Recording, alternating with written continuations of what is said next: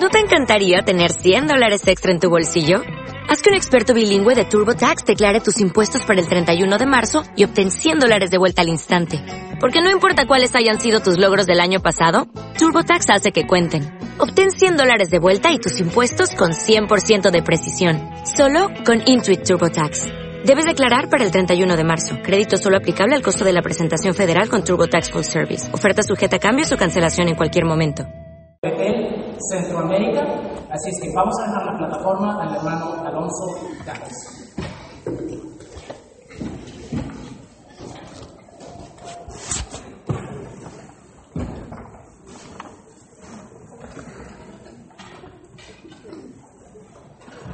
Hace casi unos 3.000 años, perdón, 2.000 años, Jesucristo estaba reunido con sus 11 apóstoles fieles. Ya habían despedido a Judas Iscariote, quien lo había traicionado. Acababan de celebrar la Pascua judía, pero para los demás apóstoles no era tiempo de irse. En realidad tenía lo más importante esa noche. Jesucristo se quedó con ellos los apóstoles fieles, Él les dijo, los que con constancia han seguido conmigo, y celebró la conmemoración anticipada de su muerte.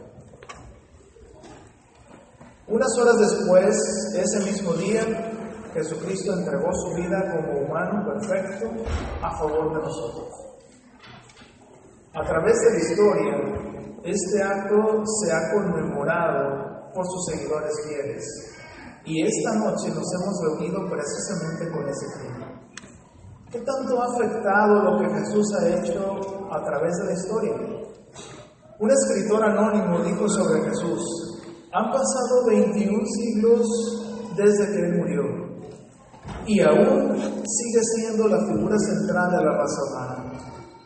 Dijo él, todos los ejércitos que jamás han marchado, todas las armadas que jamás se hayan juntado, todos los parlamentos que jamás hayan reunido, todos los reyes que hayan reinado, todos juntos, ninguno ha afectado tanto la vida del hombre en este planeta como la de esta vida única la de Jesucristo.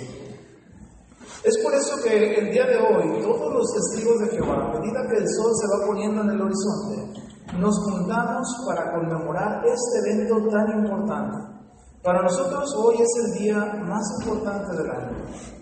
Las más de 119 mil congregaciones de testigos de Jehová este día se reúnen para recordar este importantísimo acto de amor. ¿Cómo quería Jesús que se celebrara esta conmemoración?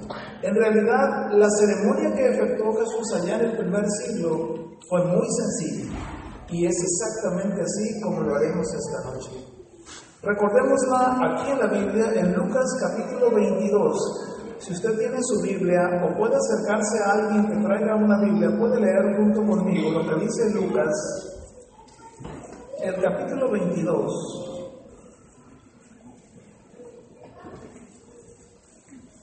Y noten ustedes la manera tan sencilla en la que Jesús pidió a todos sus seguidores fieles que recordaran este memorable evento. 19 y 20 del capítulo 22 de Lucas dice,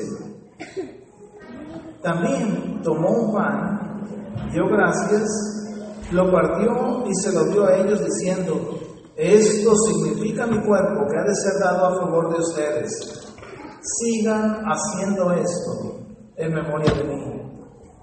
También la copa, de la misma manera, después que hubieron cenado, diciendo él, esta copa significa el nuevo pacto en virtud de mi sangre, que ha de ser derramada a favor de ustedes.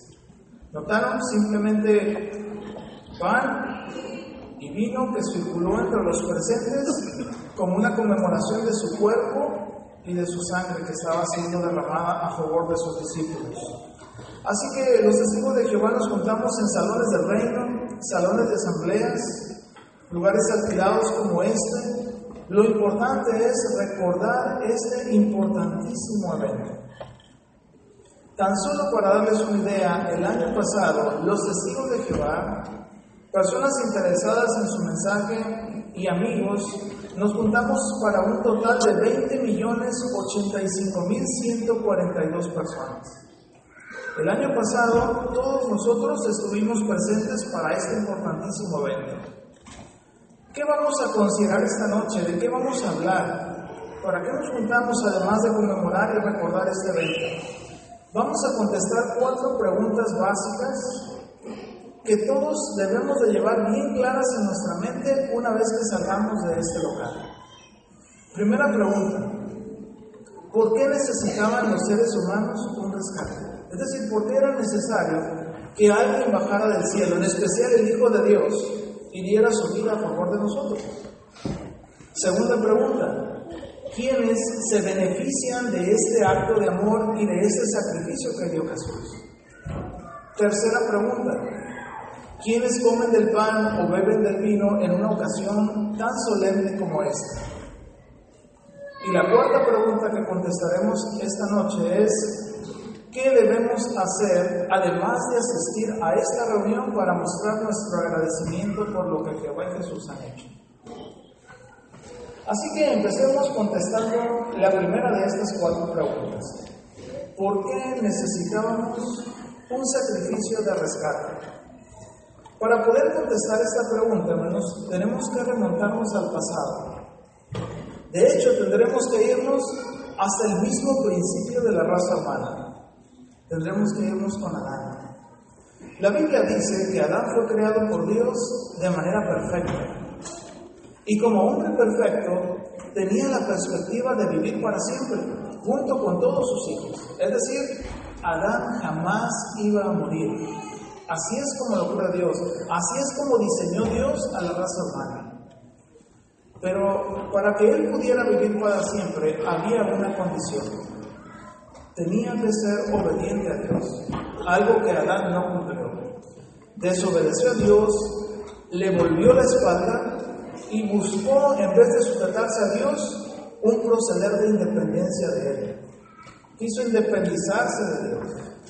Así que esto trajo como consecuencia que Adán se volviera imperfecto o pecador. Pero no solo eso, sino que heredó esa imperfección y pecado a todos sus hijos. A partir de entonces, todos hemos estado muriendo. La Biblia lo explica muy sencillo, aquí en Romanos capítulo 5.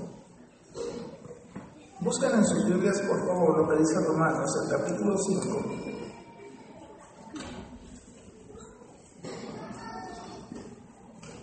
Y dice el versículo 12, Romanos 5, 12. Por eso, Así como por medio de un solo hombre, es decir, Adán, el pecado entró en el mundo y la muerte mediante el pecado, y así la muerte se extendió a todos los hombres porque todos habían pecado. ¿Notaron? Bastó el pecado de un solo hombre, el primer hombre, para que el pecado se extendiera a todos los demás hombres. Y, y como consecuencia todos estamos muriendo. Imagínense esta situación con esta ilustración o comparación. Trata de imaginarse a usted y a otras personas en una sala de hospital con una enfermedad incurable. Todos los que están en esa sala tienen la misma enfermedad. No existe la cura para o la cura o el medicamento que pueda llevarse de tal manera que usted pueda sanar. De repente usted sabe que hay un médico está haciendo grandes esfuerzos e investigaciones para encontrar una cura para esa enfermedad. Finalmente, después de, muchos, de mucho esfuerzo y en ocasiones de sacrificio personal, este médico finalmente encuentra una cura, un medicamento para que usted pueda sanar. ¿Cómo se sentiría al enterarse de esto? De seguro mostraría que tiene una gratitud y respeto por lo que este médico ha hecho o el esfuerzo que ha realizado para que usted se pueda curar de esa enfermedad. Así es como se encontraba la raza humana antes de que viniera Jesucristo, una condición pecadora de la que no tenía esperanza de salir. No había forma de que por sí solos los seres humanos pudieran salir de esa condición deplorable en la que se encontraban. Así que lo que hizo Jehová fue proporcionar el sacrificio que se requería de tal manera que se compensara o se reparara o se pagara el pecado que Adán había cometido en el principio. Veamos cómo lo dice la Biblia y regresemos a Romanos capítulo 5. Ya habíamos leído de ahí un versículo, vamos a regresar otra vez a Romanos capítulo 5 y vamos a ver ahora el versículo 19. Así lo dice la Biblia. Porque así como mediante la desobediencia del solo hombre, es decir, de Adán, muchos fueron constituidos pecadores, asimismo también mediante la obediencia de la sola persona, es decir, Jesucristo, muchos serán constituidos justos. Así es. Ahora, mediante la obediencia y el buen proceder de Jesús mientras estuvo en la tierra, y por supuesto el que diera su vida por nosotros, habría de, habría de nuevo la posibilidad de reconciliarse con Dios, de tener un acercamiento y una buena relación con Dios.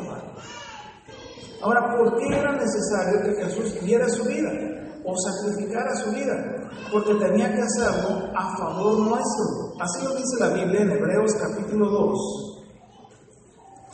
el versículo 9. Y aquí es donde queremos empezar a reflexionar esta noche. Hebreos capítulo 2, el versículo 9. Dice, y, pero contemplamos a Jesús, que había, había sido hecho un poco inferior a los ángeles, coronado de gloria y honra por haber sufrido la muerte. Y estas palabras que siguen son las que nos interesan. Dice, para que por la bondad inmerecida de Dios gustase la muerte por todo hombre es decir, nosotros nos encontrábamos en una situación mortal, por decirlo así, curable. Pero es Jesús quien da su vida en vez de nosotros, o en lugar de que nosotros muramos, o en lugar de que nosotros tengamos que perecer. Imagínese a alguien que toma nuestro lugar en esta situación tan penosa. Y aquí empezamos a reflexionar en que el acto que Jesús hizo en verdad nos beneficia. Se requería porque no había ninguna posibilidad de que un ser humano reparara lo que Adán había hecho. Se necesitaba una vida perfecta igual, que pudiera compensar, pagar lo que Adán perdió. Pero Jesús estuvo dispuesto a hacerlo en lugar de que nosotros muriéramos. De verdad que nos conmueve muchísimo lo que Jesús estuvo dispuesto a hacer por nosotros. Ahora, ¿dónde sería esta vida? ¿Quiénes se beneficiarían de este requisito, de este sacrificio? Esta es precisamente la segunda pregunta que vamos a contestar esta noche. ¿Quiénes de alguna manera reciben un beneficio del sacrificio de Jesús? La Biblia habla de dos esperanzas diferentes. Un número limitado de fieles siervos de Dios vivirían en el cielo para una asignación especial que Jehová les daría, mientras que el resto disfrutarían de una vida eterna en una tierra convertida en un paraíso. Aunque cada uno de nosotros decide si sirve a Dios o no, en cada uno de nosotros está la decisión si vamos a servir a Jehová o no. Es Jehová quien decide en qué lugar sirve cada uno de sus siervos. Es decir, no queda a nuestra elección si queremos servir en el cielo o en la tierra. Es Jehová el único que toma esta decisión y escoge quiénes serán ese grupo limitado que servirá a Él en el cielo. ¿Cuántos son estos? ¿Y por qué decimos que es limitado? Porque aunque la cantidad de siervos de Dios alcanza los millones de personas, los que servirán a Dios en el cielo solamente son unos cuantos, como se registra aquí en la Biblia, en Revelación capítulo 14, si gustan, por favor, leer conmigo la relación. El capítulo 14 dice el versículo 1. Revelación 14, 1. Y vi, y miren, el Cordero de pie sobre el monte Sión, y con él 144 mil que tienen escritos los, en sus frentes el nombre de Él y el nombre de su Padre. El número está claro y está bien delimitado, 144 mil cristianos fieles que servirán en el cielo, un propósito muy especial el que ellos van a reinar allá. Pero no significa esto que los cristianos que tienen la esperanza de vivir en la tierra o tenemos la esperanza de vivir en la tierra, seamos cristianos de segunda categoría o que tengamos menos fe. Todos somos exactamente iguales. Jehová nos bendice de la misma manera. Es solamente un lugar diferente donde servir a Dios. Para la gran mayoría de los que asistimos a la conmemoración, nuestra esperanza es terrenal. ¿Y qué tiene Jehová preparado para todos aquellos que le sirven y que vivirán en la tierra dentro de poco? Un futuro inmejorable. Esta tierra será convertida en un paraíso.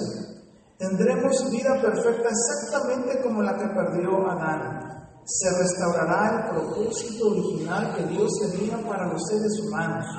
Todo esto gracias al sacrificio de Jesús. Entre las cosas que experimentaremos cuando Jehová traiga su nuevo orden serán las siguientes. Busquen en sus Biblias el libro de Isaías y vamos a ver el versículo 11 y vean cómo chicos y grandes están esperando un futuro maravilloso como este. Capítulo 11 de Isaías dice en los versículos 6 al 9 y el lobo realmente morará por un tiempo con el cordero, y el leopardo mismo se echará con el cabrito, y el becerro, y el leoncillo criado, y el animal bien alimentado, todos juntos, y un simple muchachito será guía sobre ellos. Y la vaca y la osa mismo pacerán, sus crías se echarán juntas, y hasta el león comerá paja justamente como el toro. Y el niño de pecho ciertamente jugará sobre el agujero de la cobra y sobre la abertura de la luz de, de una culebra venenosa realmente pondrá su propia mano un niño destetado. No hará ningún daño ni causará ninguna ruina en toda mi santa montaña, porque la tierra ciertamente estará llena del conocimiento de Jehová, como las aguas, como las aguas cubren el mismísimo mar. Notan cómo habrá paz entre los hombres, incluso entre los animales. No habrá nada que cause discordia en esta tierra muy diferente del mundo al que estamos acostumbrados a ver en este momento. Así es precisamente como Jehová quiere que vivamos. El, tipo de tierra que habrá en ese entonces, convertida en un paraíso. Pero además de todos los alrededores que van a estar maravillosos y preciosos, ¿qué va a pasar con nuestra persona? Vean lo que dice ahí mismo Isaías, el capítulo 35. Todo esto gracias al sacrificio de Jesús. 35 de Isaías, los versículos 5 y 6. Ahí menciona, en aquel tiempo los ojos de los ciegos serán abiertos y los oídos mismos de los ojos serán destapados. Y en aquel tiempo el cojo trepará justamente como lo hace el siervo y la lengua del mudo clamará con alegría. Pues en el desierto habrá, habrán brotado aguas y torrentes en las llanuras desérticas. Qué felices serán todos los habitantes del paraíso cuando ciegos, sordos, mudos, cojos habrán sido sanados para siempre de sus males. No habrá nadie que tenga ninguna queja física. No habrá enfermedades, se habrán ido para siempre. Nuestros cuerpos perfectos nos permitirán disfrutar para siempre de la vida con felicidad plena y completa. ¿Le parece imposible esto? No lo es. Es promesa divina y hace posible gracias al sacrificio de Jesús. Una característica más del paraíso. Véanlo aquí, ahora el capítulo 65, ahí mismo en Isaías. Isaías capítulo 65.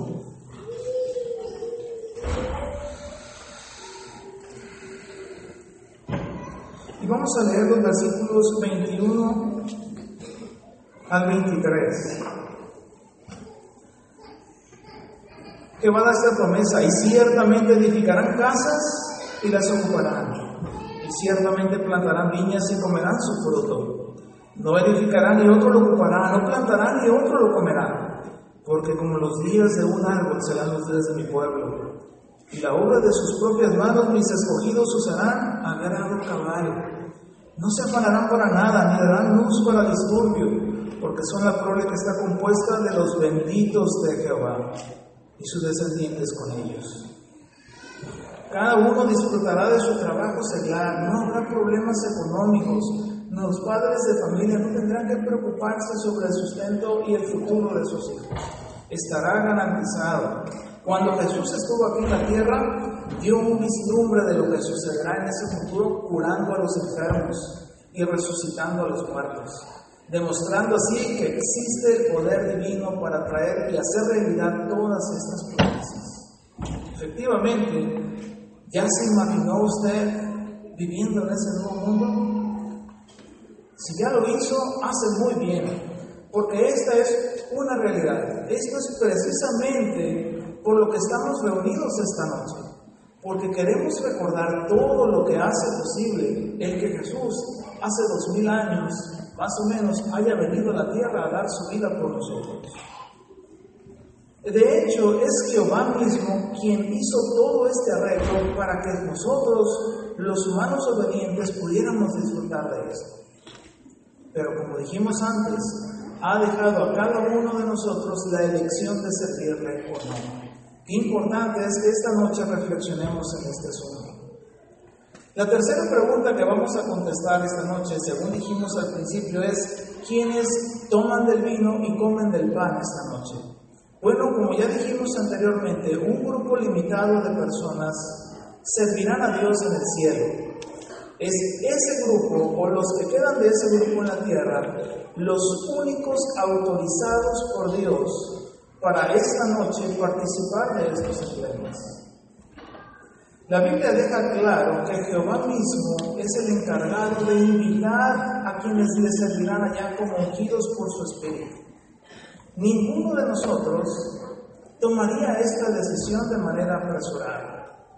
¿Cómo se sentiría usted que alguien desconocido llegara a su casa y quisiera pasar y hospedarse ahí y quedarse por algunos días en su casa? ¿Verdad que no nos agradaría? Bueno, a Jehová no le gustaría que alguien a quien él no ha invitado para ser un siervo ungido, esta noche comiera del pan o bebiera del vino. ¿Cómo le hace Dios para notificarle a alguien que ha sido ungido por su espíritu y que hoy puede participar de los emblemas? Es una invitación muy especial. Si nosotros no lo entendemos, es un claro indicativo de que Jehová no nos ha invitado a nosotros.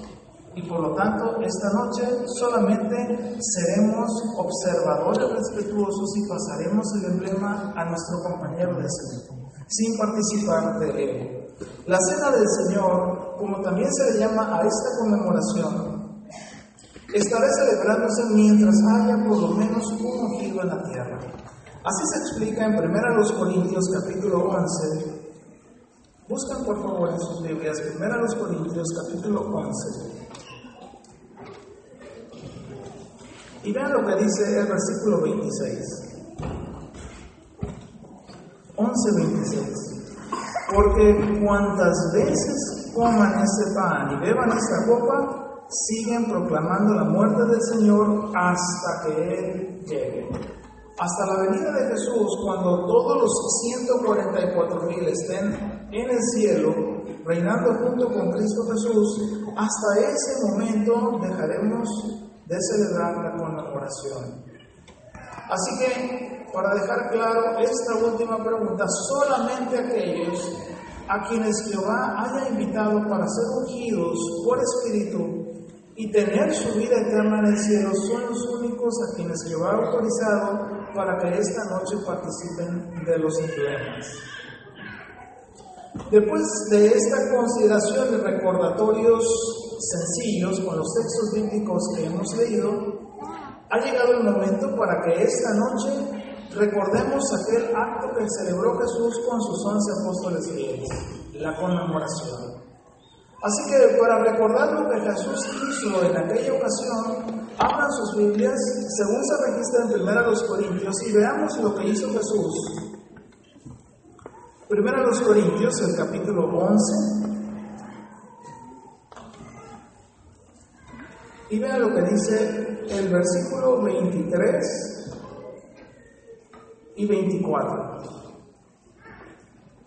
Porque yo recibí del Señor, lo que también les transmití, que el Señor Jesús, la noche en que iba a ser entregado, tomó un pan y después de dar gracias, lo partió y dijo, esto significa mi cuerpo a favor de ustedes.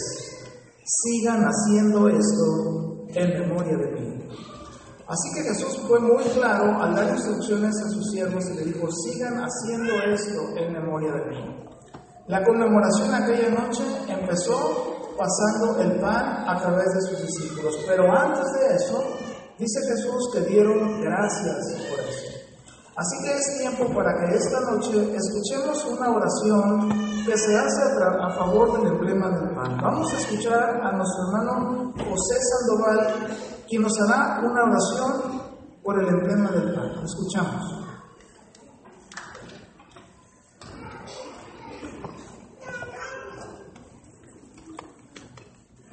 Digno eres tú, Jehová Dios, Padre nuestro, de recibir la gloria y la honra, porque tú has creado todas las cosas y a causa de tu santa voluntad hemos llegado a existir y nos podemos mover de un lugar a otro.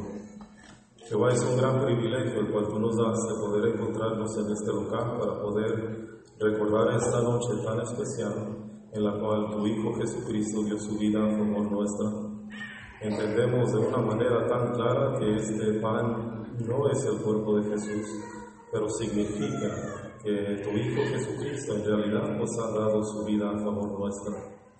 Pedimos que tu bendición esté sobre este pan y deseamos que ese pacto que tú has hecho con tu Hijo Jesucristo y también el grupo de los 144 mil, pues en poco tiempo llevarán a cabo su función en el reino celestial y gobernarán sobre la tierra.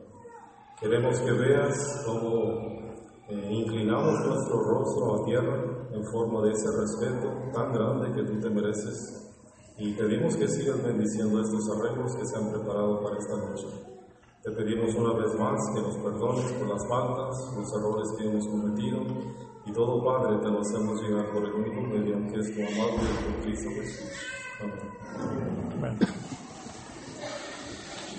Ahora los acomodadores se encargarán de que uno de esos emblemas pase por sus manos.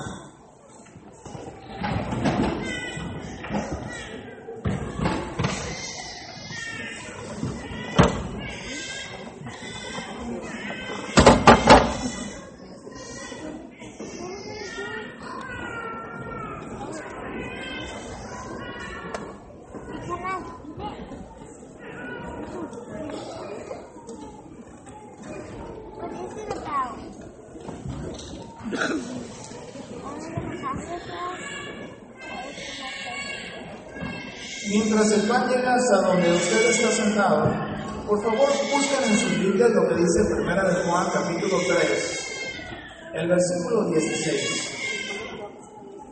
Vamos a aprovechar estos momentos para reflexionar en algo importante. Primera de Juan 3, 16. Allí menciona, en esto hemos venido a conocer el amor porque aquel entregó su alma por nosotros y nosotros estamos obligados a entregar nuestras almas por nuestros hermanos. Vean ustedes qué palabras tan interesantes menciona este versículo, ¿verdad? Una vez que Jesús entrega su alma por nosotros, este versículo utiliza la palabra obligados. Pero cuando se dice obligados no significa literalmente que estemos forzados a hacer algo aún en contra de nuestra voluntad. La palabra obligados que se utiliza aquí se refiere más bien a una obligación moral, una obligación autoimpuesta. Es decir, nosotros mismos nos comprometemos o nos obligamos a actuar de determinada manera. ¿Cómo pudiera ser esto? Bueno, ilustrémoslo de la siguiente manera. Imagínense que usted se encuentra por ahí en una masa de agua y de repente llega hasta un lugar profundo y usted no sabe nadar. Está ahogándose. No existe manera en la que usted mismo, por sus propios medios, pueda salir con vida de esa situación. Sin embargo, alguien arriesgando su propia vida entra, se mete y lo salva. ¿Cómo se sentiría usted? Trate de imaginarse, de ponerse en ese lugar. ¿Cómo se sentiría usted con esa persona que lo salvó?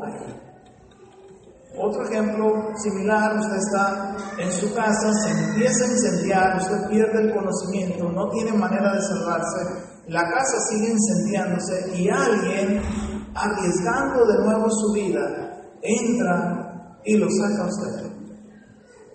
¿Cómo se siente? ¿Usted cree que bastaría con solo un simple gracias y luego nos vemos? ¿No es cierto que nuestra obligación moral, es decir, nosotros mismos nos obligaríamos a ser mucho más agradecidos con esa persona? Quizás hacer algo por él, sentirnos endeudados. Si pudiéramos hacer algo por esa persona que está en nuestras manos, de seguro lo haríamos. Finalmente nos ha salvado la vida. Nosotros no teníamos manera de que por nuestros medios pudiéramos salir avantes. Es exactamente lo mismo que le debemos a Jehová Dios y a Jesucristo. Ellos nos han salvado la vida, por decirlo así. Ninguno de nosotros por nuestros propios medios lo hubiera hecho. Ahora que hemos hecho es esta reflexión y que hemos visto cómo Jehová y Jesús nos han salvado, ¿creen ustedes que simplemente bastaría con decirle a Dios muchas gracias?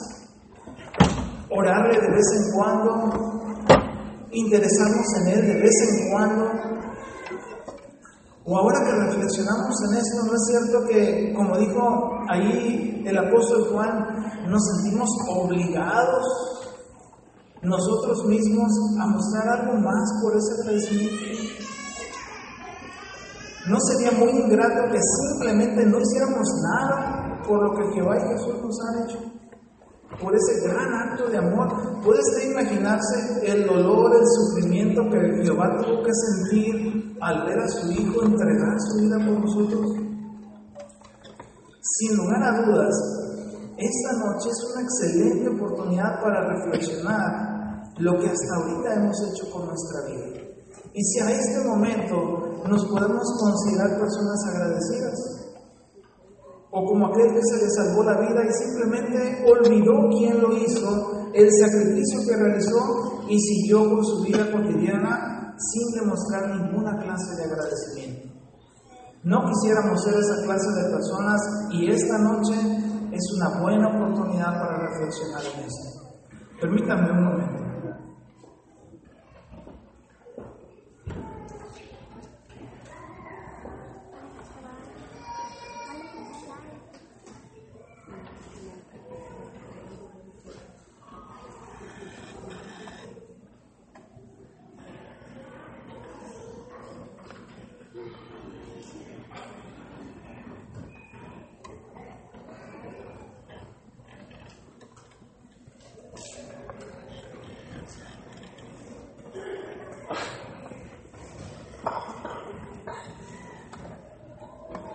Jesucristo esa misma noche hizo lo mismo con el vino. Vamos a ver en la Biblia, en 1 Corintios, el capítulo 11. Y vean lo que esa noche, según recordó algún tiempo después el apóstol Pablo, hizo Jesús con este emblema. 1 Corintios, el capítulo 11. Y vamos a leer el versículo 25. Dice, hizo lo mismo, hablando de Jesús, respecto a la copa también, después de haber cenado, decir, esta copa significa el nuevo pacto en virtud de mi sangre. Sigan haciendo esto cuantas veces la beban en memoria de mí. Así que pasando la copa hizo el mismo mandato para sus discípulos. Tenían que hacer exactamente así como Jesús había hecho. Y aquella noche se ofreció una oración a favor del vino. Esta noche escucharemos a nuestro hermano Francisco Ceballos con una oración por el vino. Vamos a escuchar.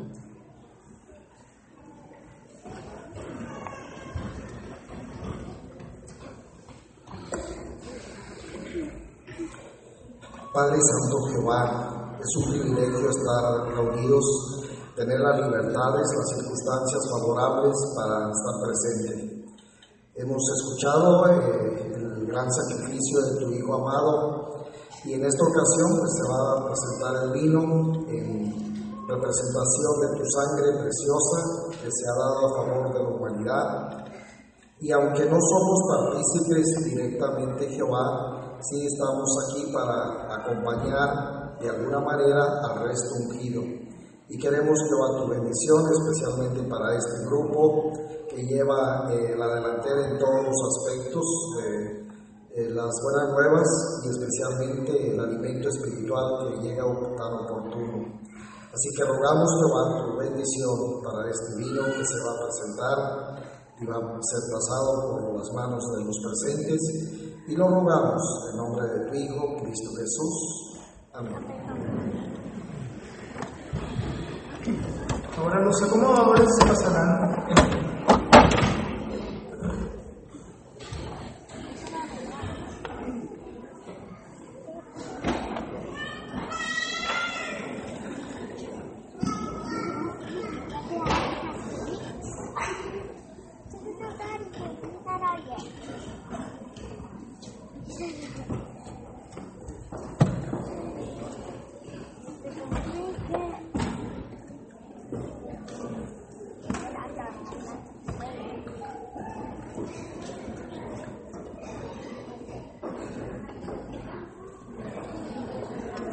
Mientras una de estas copas llega hasta donde usted está sentado, abran sus Biblias por favor y vamos a leer Gálatas, capítulo 2.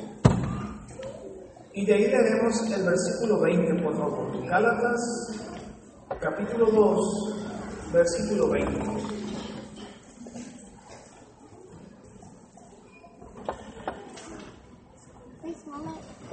El apóstol dijo, estoy fijado en un madero junto con Cristo. Ya no soy yo el que vivo antes bien, es Cristo el que vive en unión conmigo. En verdad, la vida que ahora vivo en carne, la vivo por la fe que es para con el Hijo de Dios, que me amó y se entregó por mí. De este versículo lo que queremos destacar es la óptica personal con la que el apóstol estaba hablando sobre el rescate. Miren, es muy fácil que en una ocasión como estas empecemos a pensar y a decir, bueno, el sacrificio se dio por la humanidad, por la gente, por los seres humanos. La humanidad estaba en pecado, la humanidad estaba condenada. Pero el apóstol llegó a una conclusión mucho más personal. ¿Notan lo que dice el versículo al final? Dice que me amó personalmente y se entregó por mí. Ese es el tipo de reflexión que queremos hacer todos esta noche, una reflexión personal. Olvidemos todo lo que Jesús ha hecho por los demás, por la humanidad. Concéntrese en usted en este momento, porque lo que queremos es hacer una reflexión personal. Cuando el apóstol llegó a esta conclusión de que en realidad el sacrificio de Jesús había sido por él, y que Jesús lo había hecho por amor, porque dice él que me amó. Fíjense, no, él no mencionó que amó a la humanidad, que amó a los seres, él me amó y se entregó por mí. Entonces esto lo llevó a la acción, porque antes había dicho que él ya no vivía para sí mismo. Es decir, ya no vivía para complacerse a sí mismo o por hacer las cosas que solamente le gustaban hacer, sino para seguir los pasos de aquel quien había muerto por él, quien había hecho un sacrificio por él. Así que pensemos en todo lo que Jesús ha hecho, pero de manera personal. Ahora piensen, una vez que ha llegado a la conclusión de que efectivamente Jesús hizo un sacrificio por usted personalmente, ahora piensen qué va a hacer usted personalmente. Es decir, cómo va a corresponder a eso. No se trata aquí de lo que los demás estén haciendo, las decisiones que otros estén tomando, lo que van a hacer otros en el futuro, es lo que usted piensa hacer. Es decir, qué modificaciones en su vida se requieren, qué cambios en su personalidad necesita hacer, de tal manera que le demuestre a Jehová y a Jesús que usted personalmente está agradecido reconoce el valor de este sacrificio y ahora ha venido a afectar positivamente su vida. No queremos pensar en otros, queremos verla desde una óptica personal. La única manera de llegar a estas conclusiones es siendo reflexivos, meditando, pensando en el asunto. Así que hoy, esta noche, quizás sea un buen momento, un buen tiempo para que usted se quede pensando un poquito hasta este momento, ¿qué ha hecho con su vida? ¿A dónde la ha conducido? ¿A dónde lo han llevado las decisiones que ha tomado hasta este momento? Quizás esta noche puede ser un buen parteaguas para que usted tome decisiones trascendentales en su vida. Decisiones que le demuestren a Dios que es una persona agradecida, que no es como aquel que salió del agua después que le salvaron la vida y simplemente se sacó y se fue, sino que tiene un corazón agradecido, respetuoso por lo que Jehová y Jesús han hecho y ahora está listo para decirle a Dios, ¿qué puedo hacer para mostrarme agradecimiento. ¿Qué tengo que hacer con mi vida? Qué interesante reflexión hizo el apóstol y sin lugar a dudas todos esta noche podemos hacer exactamente lo mismo, reflexionar sobre el mismo punto, en qué podemos mejorar para mostrar nuestro agradecimiento. Permítanme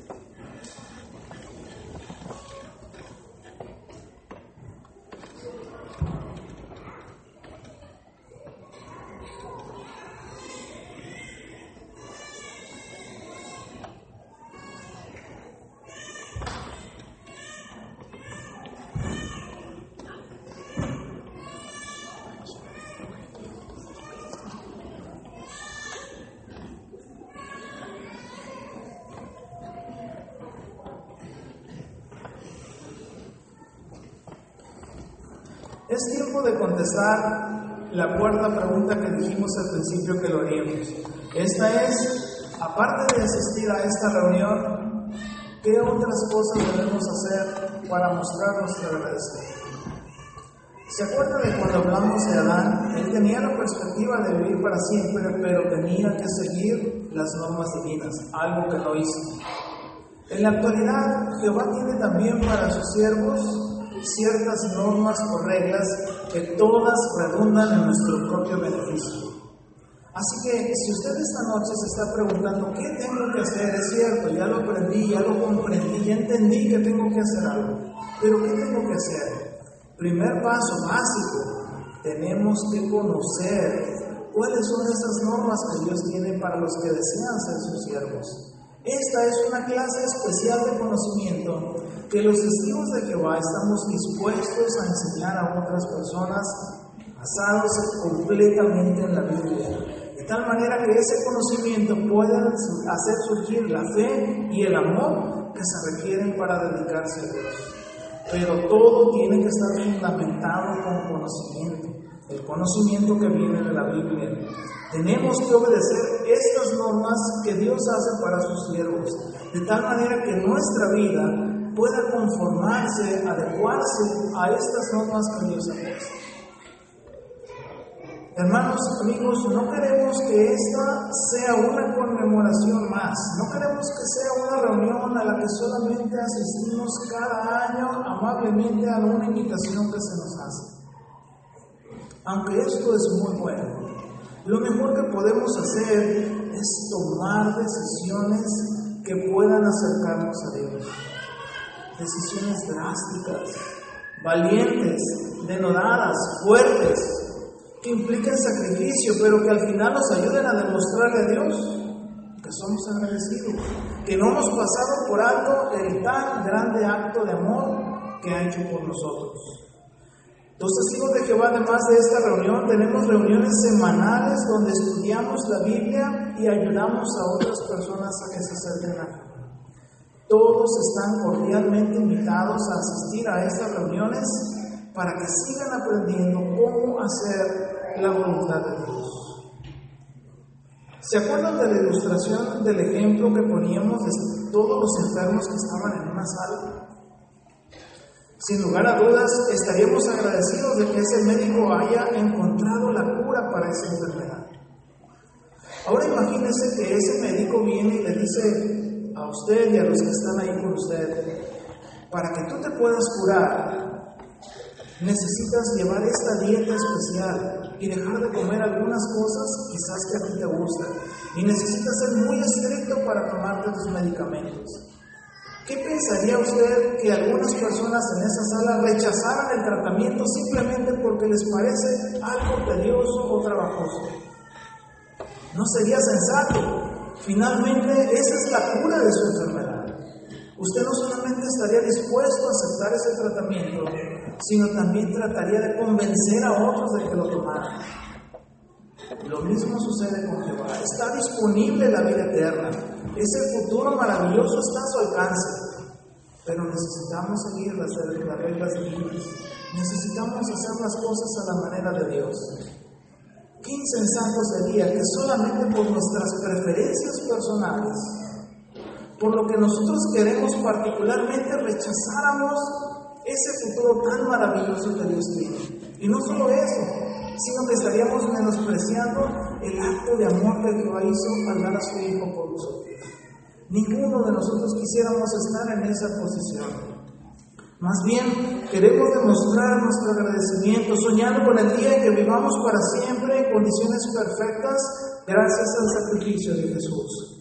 Durante estos días y semanas venideros tendremos la oportunidad de reflexionar en los textos bíblicos que hemos leído en esta ocasión, en los puntos principales que hemos escuchado esta noche y ver hasta dónde hemos llevado nuestra vida para agradecerle a Dios lo que ha hecho por nosotros. Así que no dejemos de reflexionar con gratitud en el sacrificio de Jesús. ¿Cuánto nos ha animado esta noche recordar esos actos de amor? Utilice estos días para leer en sus Biblias exactamente lo que Jesús hizo. Llévelo a su vida personal. Anime a otros a que reflexionen sobre este asunto. Esperamos todos beneficiarnos del sacrificio de Jesús, vivir para siempre por el hecho de haber sido agradecidos por la vida que se dio en sacrificio del hombre más grande de todos los tiempos.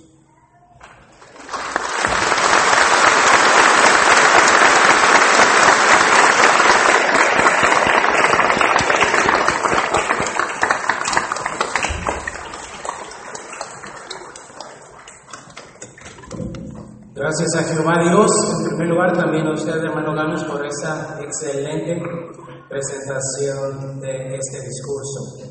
Queremos anunciar a ustedes un anuncio muy especial, así es que les pedimos que por favor nos regalen de su atención, y es anuncio para la conmemoración del 2017. Nos complace muchísimo que haya podido asistir esta noche a la celebración anual de la Cena del Señor. Si desea que alguien lo visite para mostrarle cómo son nuestros cursos bíblicos gratuitos, hable con un acomodador. También le invitamos a escuchar un discurso bíblico especial que lleva por título ¿Cómo podemos ser pacíficos en un mundo violento? Ahora, si gusta usted tomar nota de las congregaciones que van a tener este discurso en la localidad, le voy a dar la dirección, que es 15 Norte, North Grand, aquí en la ciudad de Santana, y la congregación Grand lo tendrá el domingo a las 2 de la tarde. La congregación